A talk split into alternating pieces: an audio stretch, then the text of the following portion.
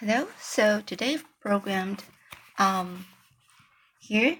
Um let's go continue the book The Trumpet of the Swan by E.B. White. So here chapter 7 School Days. A few days after the swans arrived at their winter home on the Red Rock Lakes, Reese had uh, an idea. He decided that since he was unable to use his voice, he should learn to read and write. If I'm defective in one respect, he said to himself, I should try to develop myself along other lines.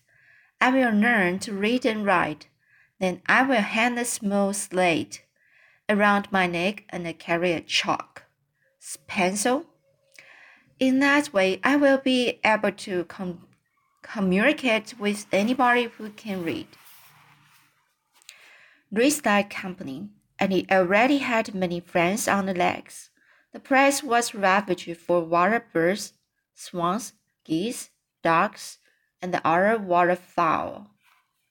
They lived there because it was a safe place and because the water stayed warm, even in the coldest winter weather.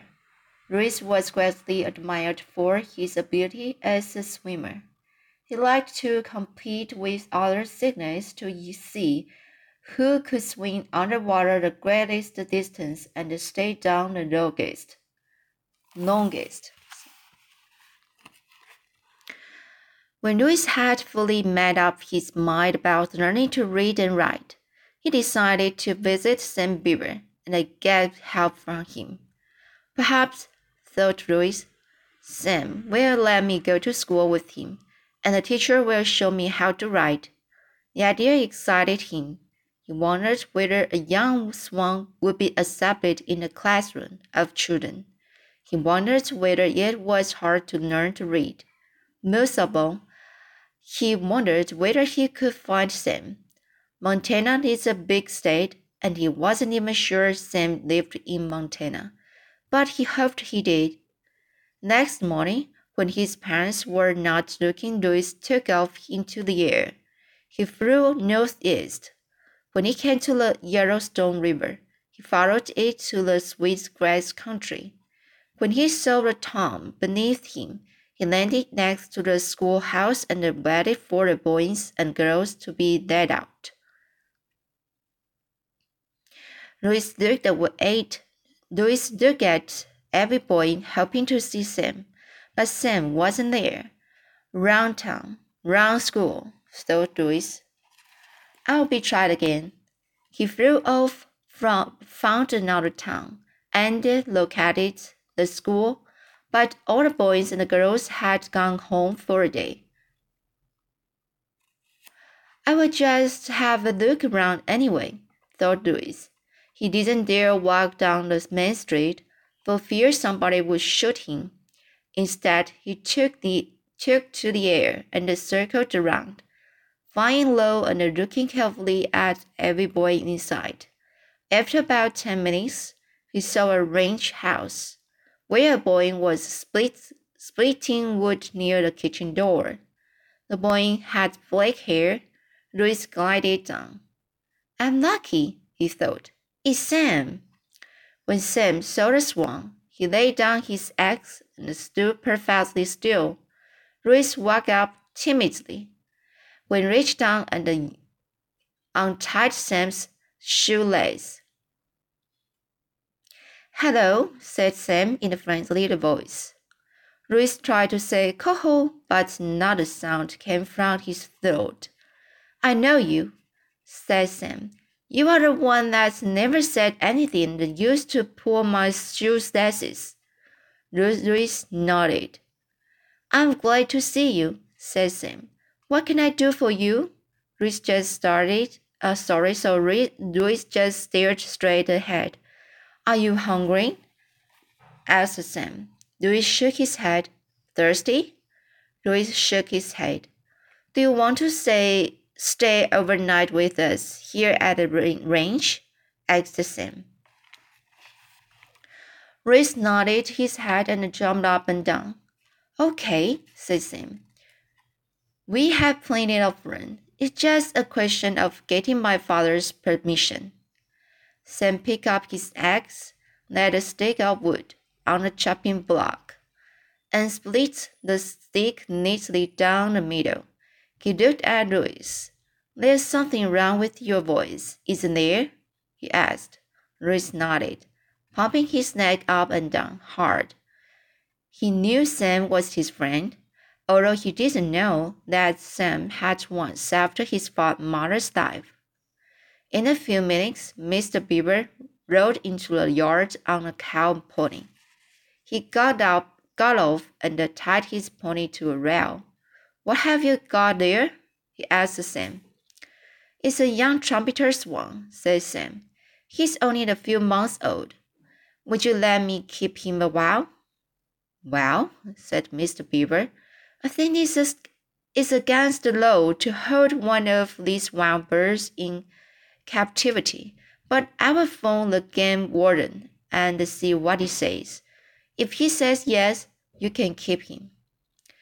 Tell the warden the has something that's matter with him, called Sam as his father started toward the house. What's wrong with him? asked his father. He has a speech problem, replied Sam. Something's wrong with his throat. What are you talking about? Who ever heard of a swan with a speech problem? Well, said Sam, this is trumpeter swan that can trumpet. He's defective. He can make a sound. Mr. Beaver looked at his son as though he didn't know whether to believe him or not, but he went into the house. In a few minutes, he came back. The warden says you can keep the young swan here for a while if you can help him, but sooner or later the bird will have to go back to the Red Rock Lakes, where he belongs. The warden said he wouldn't let just anybody have a young swan, but he'd let you have one because you understand about birds, and he trusts you. That's quite a compliment, son. Mr. Beaver looked pleased. Sam looked happy. Louis was greatly relieved. After a while, everyone went into went into supper in the kitchen of the ranch house. Mrs. Beaver allowed allowed it Louis to stand beside Sam's chair. They fed him some corn and some oats, which tasted good. When Sam was ready for bed, he wanted Louis to sleep in his room with him but Mrs. Beaver said no. He will mess up the room. He's no canary. He's enormous. Put a bird out in the barn. He can sleep in one of the, the empty stalls. The horses won't mind. Next morning, Sam took Louis to school with him. Sam rode his pony, and Louis flew along. At the schoolhouse, the other children were amazed to see the gray bird, with his snow neck, bright eyes, and big feet. Sam introduced him to the teacher of the first grade, Mrs. Hammer Barton, Barton, who was short and fat. Sam explained that Louis wanted to read and write because he was unable to make any sound with his throat. Mrs. Hammer Barton stared at Louis. Then she shook her head. No birds, she said. I've got enough trouble. Sam looked disappointed. Please, Mrs. Hammer Barton, he said. Please let him stand in your house in your class and uh, learn to read and write. Why does a bird need to read and write? replied the teacher. Only people need to communicate with one another. That's not quite true, Mrs. Hammer Barton, said Sam. If you will excuse me for saying so, so, I have watched birds and animals a great deal.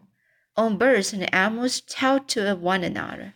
They really have to, in order to get along. Mothers have to talk to their young. Males have to talk to females, particularly in the spring of the year when they are in love. In love? said Mrs. Hammer Barton, who seemed to perk up at this suggestion. What do you know about love? Sam blushed. What kind of bird is he? she asked. He's a young trumpeter swan, said Sam. Right now, he's sort of a dirty gray color, but in another year, he will be the most beautiful thing you ever saw. Pure white, with black bill and black feet. He was hatched next spring in Canada and now lives in the Red Rock Lakes but he can say coho the way the other swans can, and this puts him at the table disadvantage. Why? asked the teacher. Because he does, said Sam. If you, you wanted to say coho and couldn't make a single solitary sound, wouldn't you feel worried? I don't want to say coho, replied the teacher. I don't even know what it means. Anyway, this is all just folly, foolishness, Sam. What makes you think a bird can learn to read and write? It's impossible. Give him a chance, pleaded Sam. He's well behaved. And he's bright. And he's got this very serious speech defect. What's his name? I don't know, replied Sam. Well, said Mrs. Hammerbotham. If he's coming into my class, he's got to have a name. Maybe we can find, find out what it is. Should you get the bird? Is your name Joe? Reese shook his head. Jo uh, Jonathan. Jonathan? Reese shook his head. Donut? Louis shook his head again. Is your name Louis? Asked Mrs. Hammerbotham.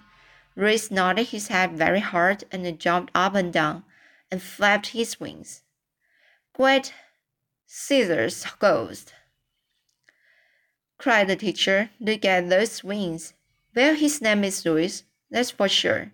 All right, Louis, you may join the class. Stand right here by the blackboard, and don't mess up the room either. If you need to go outdoors for any reason, raise one wing. Reese nodded. The first graders cheered. They liked they liked the looks of the new pupil and uh, were eager to see what he could do. Quiet children, said Mrs. Hammerbath Bath,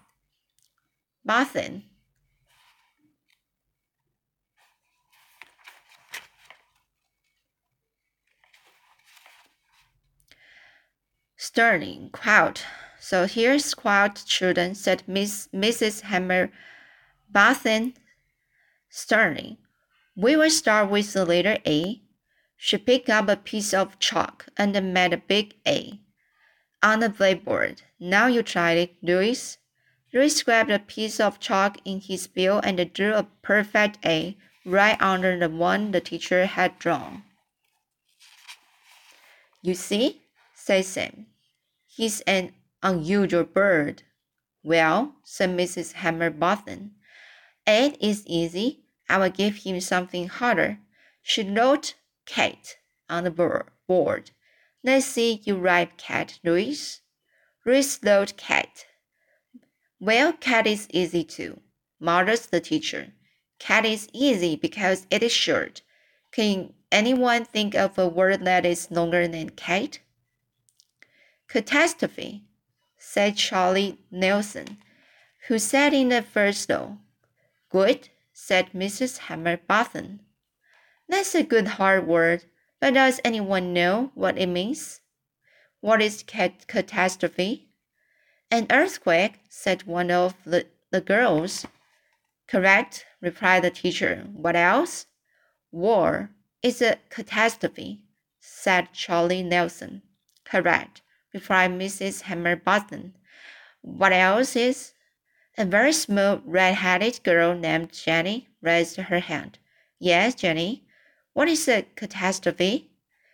In a very small, high voice, Jenny said, When you get ready to go on picnic with your father and mother, and you make peanut butter sandwiches and jelly rolls and put them in the thermos box with bananas and an apple and some raisin cookies and paper napkins and some bottles of pop and a few hard-boiled eggs.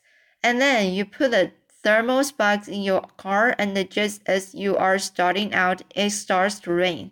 And your parents say, there's no point in having a picnic in the rain. That's catastrophe.